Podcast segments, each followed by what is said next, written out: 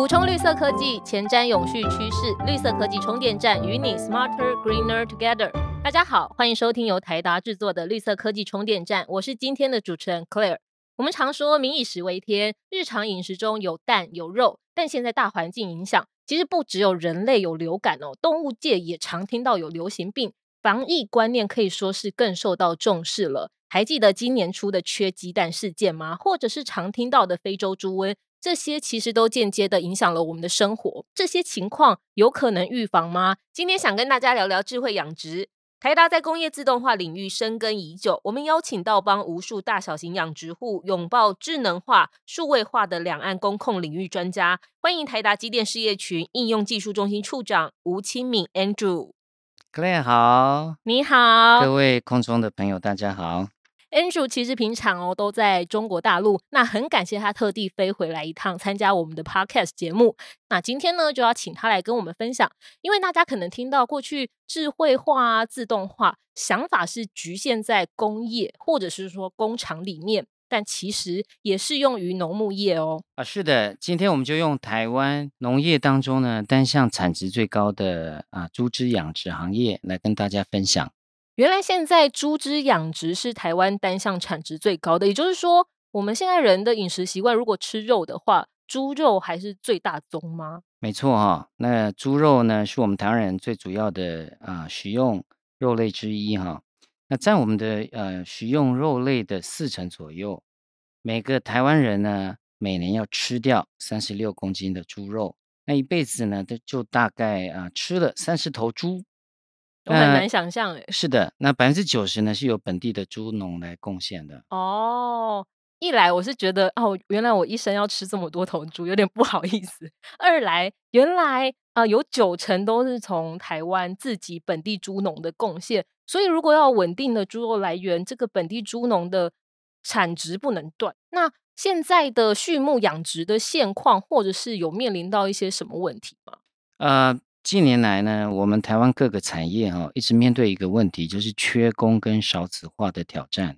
嗯，因为缺工跟少子化，好像也不止畜牧业，好像各行各业都有这个问题。那畜牧业有更严重吗？或者是它影响有多大呢？嗯，劳动人口减少是影响很巨大的哈，在各个行业都是。那据统计，在近十年，我们台湾年轻人的人口少了一百二十万。那就间接影响各个啊产业的就业人口，所以其实整体的就业年轻就业人口减少，呃，冲击到各行业，包含了畜牧业也是首当其冲，这应该是不小的冲击，对不对？呃，是的哈。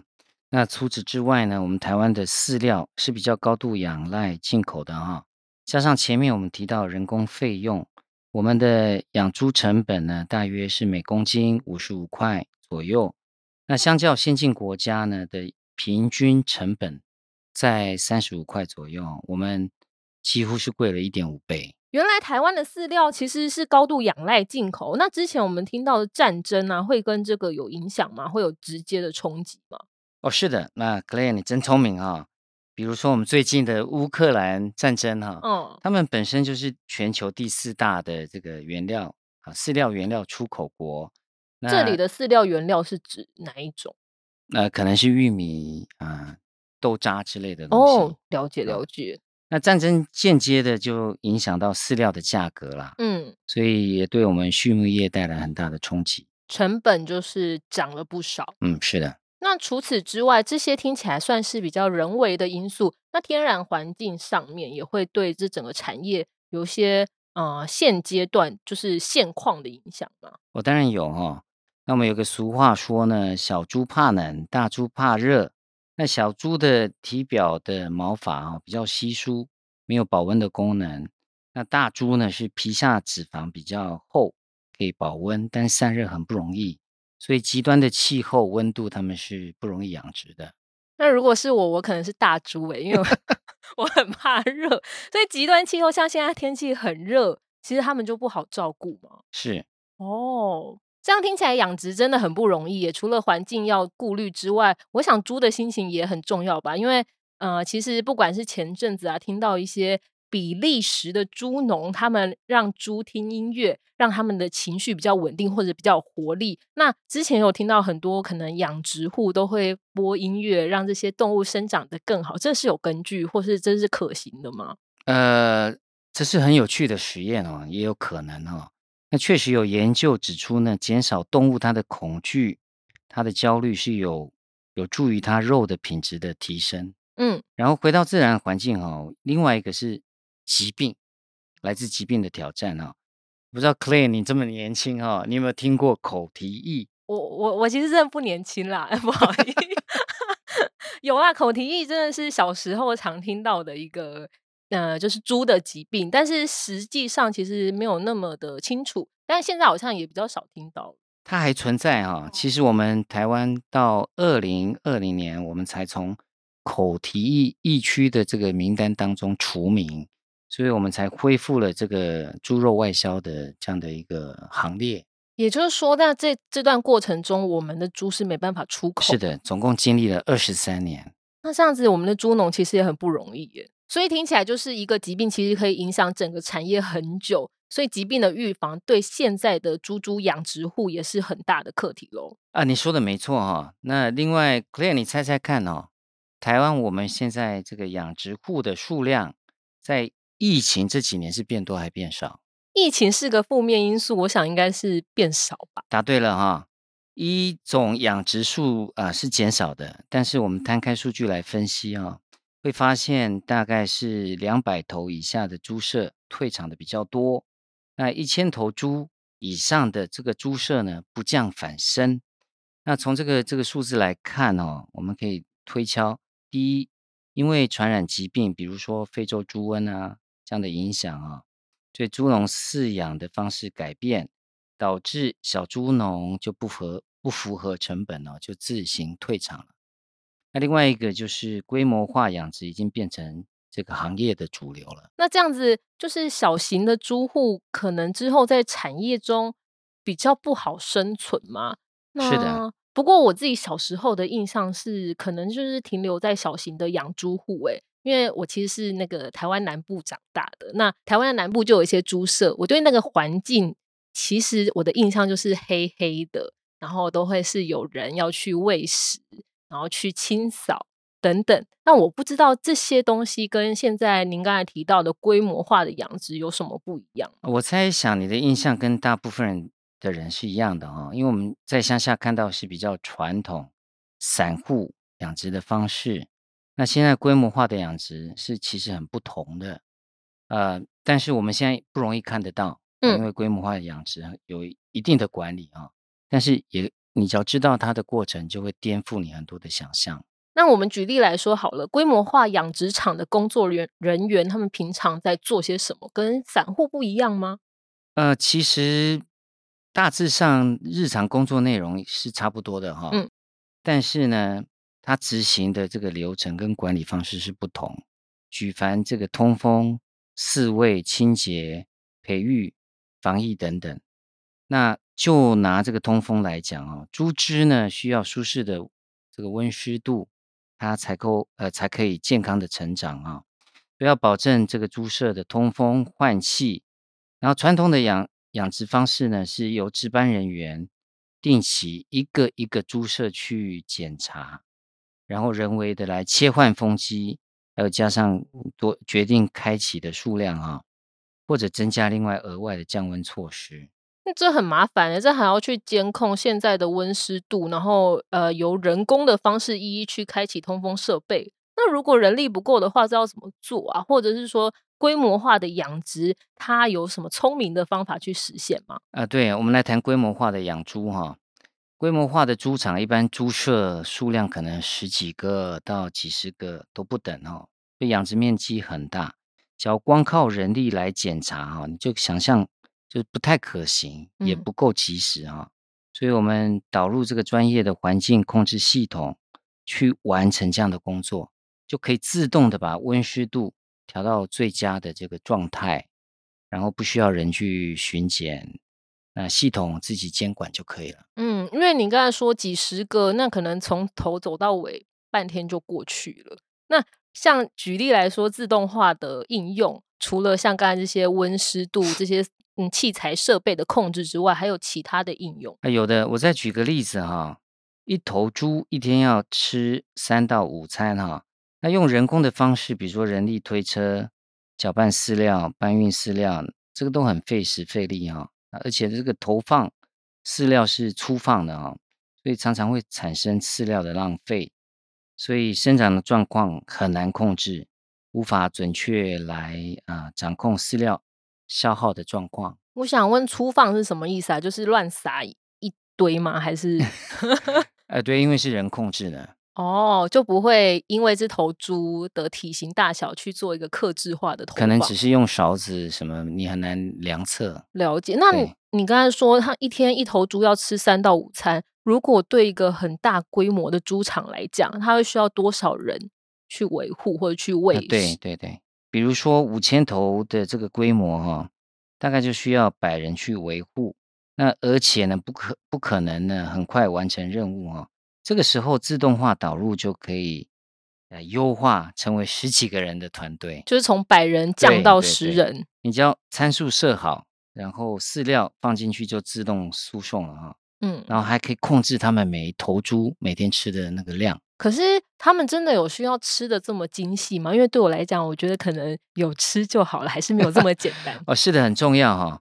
比如说呢，母猪呢是一个猪场最重要的这个发动机哈。嗯。就妊娠母猪管理的好坏，会直接影响母猪的产子数，对幼猪的存存活率、幼猪的品质，啊，这都很重要哈。一定要抓好母猪的饲养。那这是每个猪场要下功夫的地方，所以母猪算是一个养殖场蛮重要的一个关键。是的，是的，是的，需要花更多的呃力气去照料它嘛。是的，所以呃，用用粗放的方式来喂养母猪哈，或是这个怀孕母猪的监测管理是没有办法很精细的。嗯，那怀孕母猪的饲料选择呀、配比呀，还有每一餐的这个啊饲喂量。喂料的方式对母猪的身体状况都有直接的影响哈。比如说，我们怀孕期间，我们就让它吃好一点、蛋白质高一点的、纤维素高一点的这样的一个饲料。哦，所以如果透过自动化的话，就就可以去判断这个猪只的状况，或者是怀孕母猪的状况，给一些哎专属于它克制的一个喂养方式。原来养猪的学问真的。颇大，也不是简简单单随便养就好了。那这个方面，亚洲区跟呃，或者是西方国家，我们有一个程度上的落差吗？啊，是有的哈。目前，丹麦、荷兰、西班牙、美国等这西方国家呢，他们每头母猪每年可以产出最多三十头幼猪，然后我们台湾仅仅有十五头，一半，就只有一半哈，效益只有一半。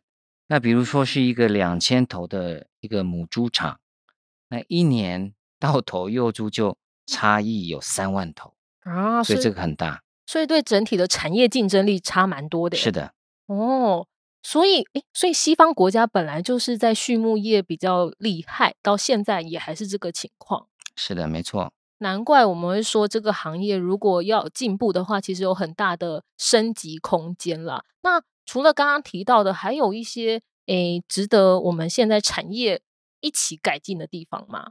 哦，当然有哦。那每个细节都很重要哈。那特别是种猪的优化，因为会它会影响到这个肉的品质，还有还有它的价值哈。那所以我们是需要花很多时间去培育，包括母猪的喂养、呃这个繁殖、生产、防疫等等种种过。这个过程当中的资料哦，可能以前到现在还有人是用人工抄写、抄写纸本的啊，纸本的档案呢，所以不透明啊，那这个对后期种猪的选育也没有办法帮助，所以做这个培育优良种猪的啊，这个目标呢是比较困难。嗯，因为听起来刚刚的资讯。就是一养一头猪的资讯要很多嘛，包含了环境的温湿度啊、喂养的饲料量啊，甚至它本身的身体质量状况，这些都是有很多需要。如果用纸本的话，我相信应该是很难掌控的非常精确了。所以自动化、数位化的技术引入呢，可以为猪只建立电子档案、细化指标，随时比对，还可以科学选育。那当然我们有这一些资料跟档案的时候呢，我们买的产品还可以做追溯。那大家可以用 QR code 呢，用手机扫描就知道它的根源，来保重，来保证大家的这食品的安全。这个身为消费者，我还蛮有感觉的。不过我只有注意到有一些菜，就是我们如果买一些有机的蔬菜，那些都会有一些生产履历。我还没有注意到，原来去买肉制品，现在也可以做到一些讯息透明化。其实对消费者还蛮有感的。呃，是的。那还有现在疫情对猪场的生产也影响的蛮深远的啊。那非洲猪瘟，包括之前讲的口蹄疫。那散户呢是不容易有相对应的系统的管理办法跟措施来预防啊，然后规模化的猪场就可以有专门的流程来减少这些感染，然后降低损失。这些专门的流程是是什么样子啊？我曾经去猪场考察哈，某猪场的流程是这样子哦，要先在猪场啊外面十几公里啊的工作站进行核酸检测。然后呢，用消毒剂搓鼻子吗？那个核酸检测，呃，核酸检测，OK。然后要消毒消毒哈，啊，洗漱，然后穿上防护防护衣，嗯，再用专车送到啊隔离中心啊进行三天的隔离。等结果出来之后呢，才能够进入猪场的生活圈。那进入之前还要洗澡换衣服，然后进入生活圈，还要再隔离几天。等到批层哦，哎，等到批准了之后，再经过 洗澡、换衣服，然后才能够进入真正的猪只的嗯这个生活圈里头哈。而且每个区域之间都还有一定的呃清消的流程，所以要做到密不透风。很夸张，因为真的是现在是常态吗？还是是因为有非洲猪瘟的关系啊？哎，是的，大的猪场这都是常态哦。那为了避免损失哈。一定要防患于未然。了解，人类可能会携带猪只的病毒进入猪场，所以经过刚才 Andrew 这样的分享之后，大概可以了解了规模化养猪户的整体的工作流程了。确实，好像是有把传统的繁复的人力精简了不少。但现在有整个规模化养殖成功案例可以跟我们分享吗？有的，有一个比较有趣的案例哦，是在啊中国大陆哦。我们印象都很深刻，是在浙江的金华。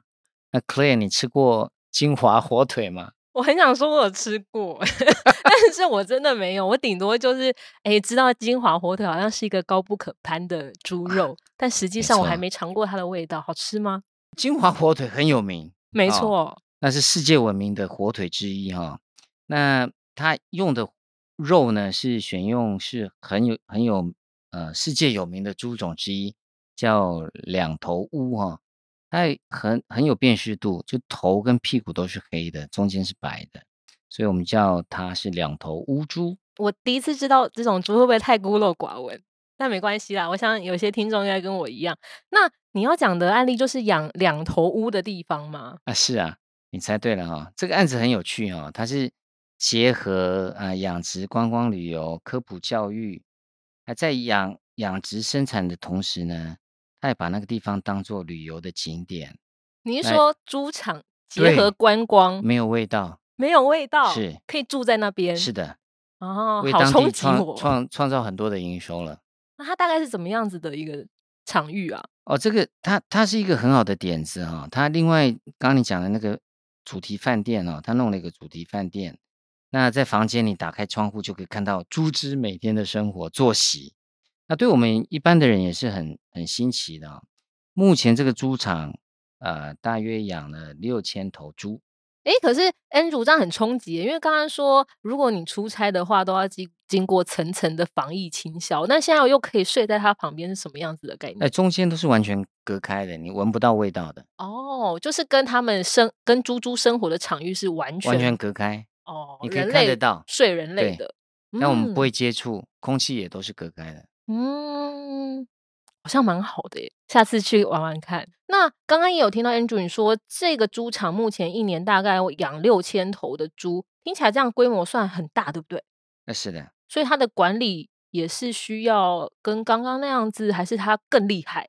呃，做了很多升级啊。那第一个，首先我们对门禁控制做了管理，那我们也升级猪舍内的环境控制系统跟粪污处理相关的这些控制系统，然后对饮水啊、喂料也做一些管控啊。对整个猪场六千头猪的猪场，只要两个工作人员就可以来进行这些这个日常的维护哦，省了很多的人力，而且我们做了精细的这个喂养。保证它的成品猪的质量，只要两个人哦。是的，哦，所以大部分都是让机器来帮人家做，帮人类做事。哦，原来自动化的改造可以这么的精简人力，然后也有省，这样有省钱跟省成本吗？哦，当然了，除这些事之外啊，特别是在用电用用水方面啊，我们也进行了管理分析跟监控哦。你很难想象一个猪场的能耗有多高。真的很难想象，我以为能耗都是工厂啊、工业啊。那猪场的耗能哦，包括它的生产，还有它的用电用水。那比如说一个六千头的这样的一个猪场啊，它每个月大概耗电量在二十到三十万度电。那每一头猪呢，一天用用电大概一点一点五到三度电。那你看看哦，一个月的水用的更多。四千吨，嗯，几乎一头猪呢耗水一天要二十公升，比我用的还多。所以它又耗电又耗水，是个非常耗能的产业。没错呀，就是因为如此哈，非常耗能，我们对能源上面要做一些管控哈，嗯，要精细的管理。所以啊，客户也可以透过我们这套系统，能够迅速的啊查到耗能的设备跟原油，嗯，来进行改善，降低成本。提高效率，所以这样听起来，除了让这整体的养殖的环境更好，然后让人可以更轻松之外，整体上来它也可以节电节水。那根据团队的估算，导入智能化设备与管理系统后，大约可以省下两成的能耗，就跟以前的环境已经大相径庭了。完全不一样。嗯，那只有大型的规模化的养殖户有这个升级的需求？呃，应该不止哈。嗯，因为。大型、中大型的养养猪户呢，当然要有相对应的规模化的系统跟管理方案呢。但小型养猪户呢，我们也建议逐步的导入自动化设备，然后因应前面我们提到的这个规模化的趋势，我们才能够有合适的这个转型的策略。嗯，那特别政府在二零二一年哦。来推行一个啊养猪产业全面转型的升级计划，也投入了一百二十八亿这样的一个资金啊，对啊申请的猪舍呢，最多可以补助一千万台币这样的一个金额哈，做一条龙的智能化设备的设计，就是在台湾的小型养猪户也不用听到太绝望啊，就是如果你想要升级的话，现在政府还有补助，会鼓励你去做。啊，相对应的转型啊，是的，嗯，所以这些方案台达都可以提供，是不是？就是这些规模化的、智慧化的养殖啊，自动化的这些设备，我们是可以提供这样一条龙的服务。可以的，嗯。可是我好奇的是哦，台达大家都知道，我们其实之前是在做工业自自动化的，那为什么会跨足到养殖这一块呢？对你讲的没错哦，我们台达已经在工业自动化已经深耕近。三十年了，嗯，那我们有丰富的经验跟成功案例，那我们也想借着工业的自动化的思维啊，再搭配完善的解决方案跟工控的设备，然后延伸到各个行业。那养殖畜牧业只是其中一环，我们想要去聚焦的。然后我们也希望发挥呃所长，来解决猪农啊所碰到的问题啊，优化他们的管理跟控制啊。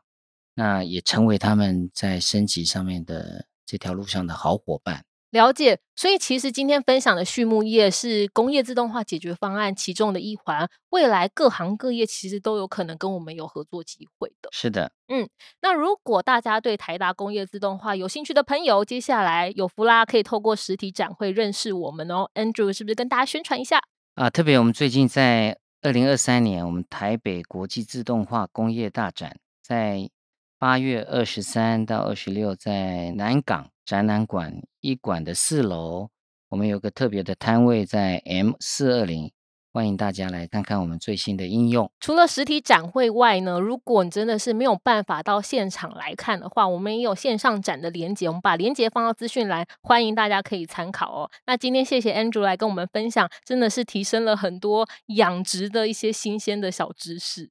谢谢大家，谢谢 Claire。嗯。那如果你喜欢我们的节目，除了推荐给朋友，也记得给我们五星好评哦。同时，也可以追踪台达 Delta 的脸书和 IG，了解更多绿色科技新知，与我们一起环保节能爱地球。绿色科技充电站，谢谢您的收听，我们下次见，拜拜。